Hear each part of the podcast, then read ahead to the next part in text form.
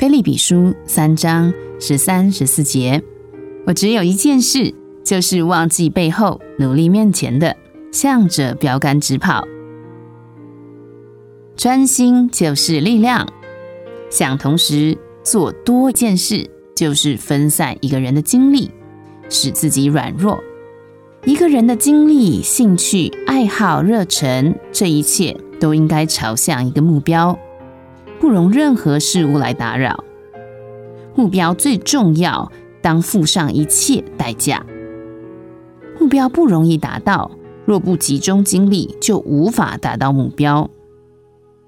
集中精力于一件事上，刚强壮胆去行动。保罗说：“我只有一件事。”你怎么样呢？你能照这句话而生活吗？大卫有一件事曾求告耶和华，就是一生一世住在耶和华的殿中。保罗也有一件事，就是向着标杆直跑。腓利比书三章十三、十四节，我只有一件事，就是忘记背后，努力面前的，向着标杆直跑。